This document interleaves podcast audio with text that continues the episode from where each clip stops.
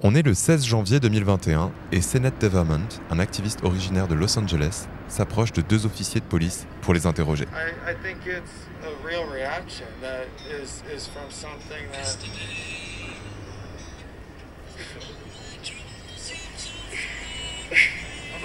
On va couper la vidéo ici car le policier vient de lancer une chanson que vous aurez sans doute reconnue, Yesterday des Beatles, et nous n'avons pas le droit de la diffuser.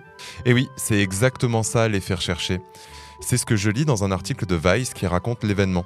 Dans la vidéo de Devermont intitulée Je n'avais encore jamais vu un policier faire le DJ, on comprend que le jeune activiste est en live sur Instagram.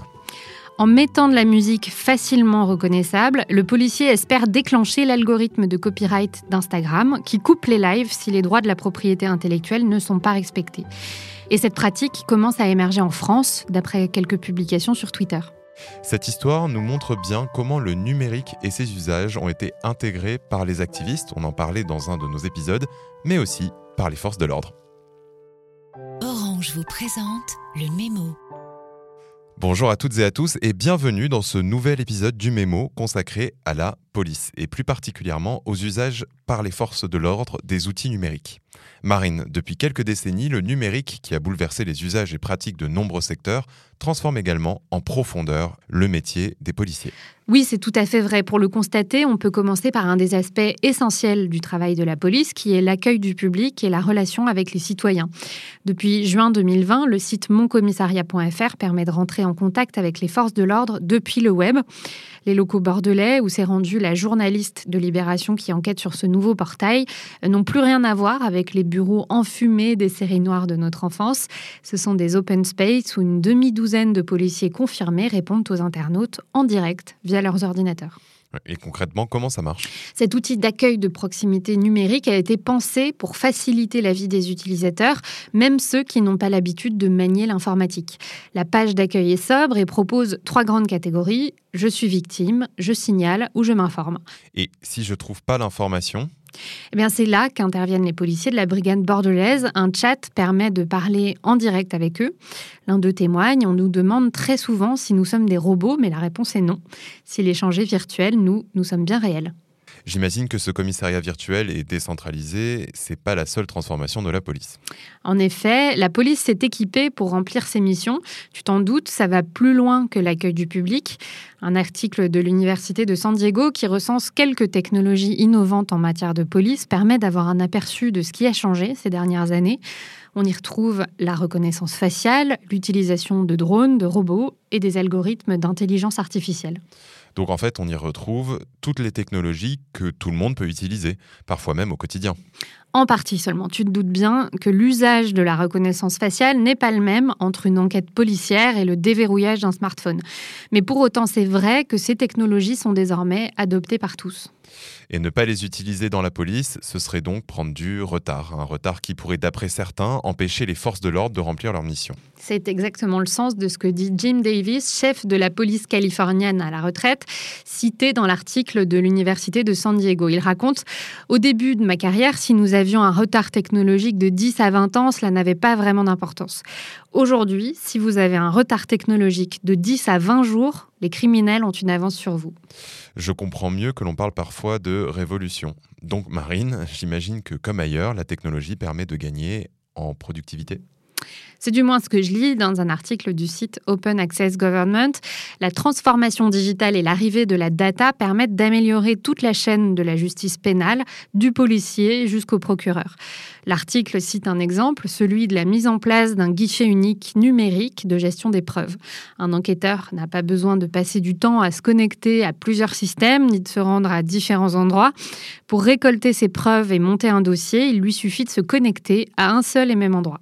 Et j'imagine que les murs punaisés de photos reliés par des fils de couleurs, c'est bel et bien fini. Tu pourras sans doute encore croiser ça dans une série policière, mais dans les faits, la manière de mener ces enquêtes a bien évolué. Une fois le dossier constitué, le système peut faire de la corrélation entre les données existantes et proposer à l'enquêteur des preuves potentiellement pertinentes. Toujours sur la même interface, il est possible de créer une grille temporelle pour reconstituer les faits. Et sur cette grille, on peut ajouter des vidéos qui proviennent de caméras de surveillance, des caméras embarquées des officiers ou des téléphones d'éventuels témoins.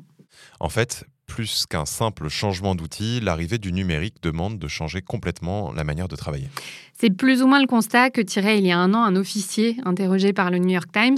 Dans cet article, le journaliste enquête sur la disparition du fameux calepin qui accompagne tous les détectives et policiers au profit d'une app sur iPhone. Pour l'officier, il ne s'agit pas seulement de passer d'une application papier à une application numérique, mais de changer de culture. Si j'essaie de résumer, la police fait face à un changement de culture, comme tu disais, une transformation rapide des métiers et des compétences. Tout cela dans une double urgence d'une part, adopter des technologies pour la plupart très récentes, pour être plus efficaces et tenter de réduire la dépense publique, mais aussi, d'autre part, pour ne pas rester à la traîne face à des usages criminels toujours plus perfectionnés et avec une longueur d'avance. Mais Marine, cette course n'est-elle pas, au fond, je me permets de reprendre les propos de Barry Friedman dans une tribune publiée par le New York Times il y a trois ans, mais qui est d'une actualité assez brûlante. Il est alors directeur du Policing Project au sein de l'école de droit de la New York University. Et pour lui, il est indéniable que la technologie comporte un certain nombre de bénéfices. Un drone peut être la meilleure des solutions pour retrouver un enfant perdu. Mais malgré tous ces avantages, la technologie policière peut également causer des dommages insoupçonnés. En voulant assurer la sécurité des individus, certains outils seraient à l'origine d'atteintes à la liberté et aux droits. C'est une problématique que je retrouve dans un article de Wired qui traite de la recherche de parenté génétique via des nouveaux outils proposés par une entreprise privée. Une innovation qui, sur le papier, devrait notamment permettre aux services de police de résoudre certaines affaires classées sans suite ou des cold cases. Mais dès qu'on regarde du côté de la manière dont les informations génétiques sont collectées et conservées, la question est beaucoup plus inquiétante. Autre exemple soulevé par Ars Technica, il existe des moyens d'accéder aux données de téléphone verrouillées. Est-ce que pour autant la police doit pouvoir le faire? La question se pose. Enfin, je lis dans un article de l'Express qu'il existe des algorithmes utilisés par de nombreux services de police à travers le monde, capables sur le papier de repérer des zones où la probabilité de réalisation d'une infraction ou d'un crime est plus ou moins forte. Pour autant, dans quelle mesure est-ce que ces prédictions ne deviennent pas auto-réalisatrices, ce qui favoriserait donc la perpétuation de ces zones à risque?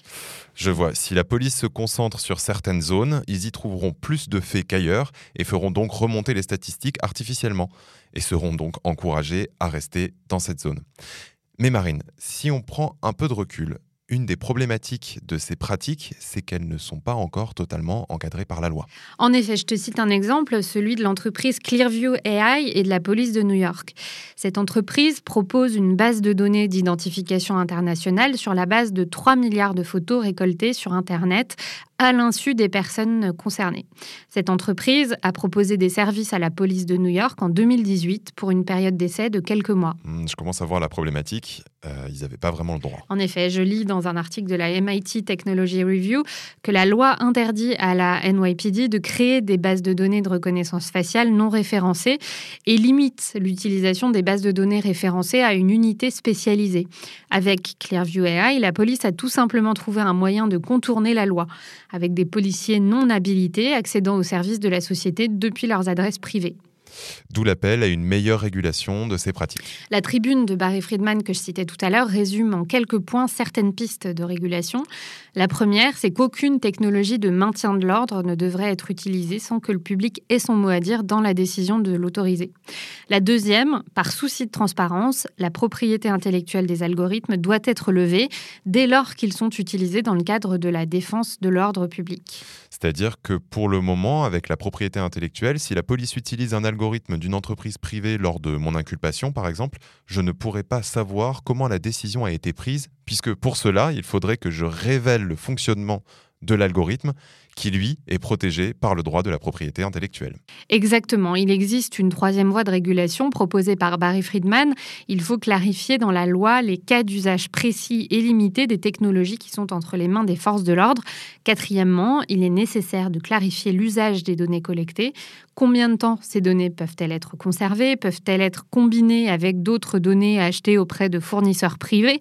Autant de points qui, selon l'auteur, ne peuvent être résolus dans les cours de justice. Mais qui doivent faire l'objet de lois et de discussions démocratiques. Merci beaucoup Marine et merci à vous de nous avoir écoutés. J'espère que cet épisode vous a plu. La semaine prochaine, nous aborderons la question de l'usage du numérique dans le domaine judiciaire. Si vous avez apprécié cet épisode et les épisodes précédents, n'hésitez pas à noter le mémo du numérique sur votre plateforme d'écoute et à partager les épisodes sur vos réseaux. D'ici là, portez-vous bien. C'était Le Mémo, un podcast orange.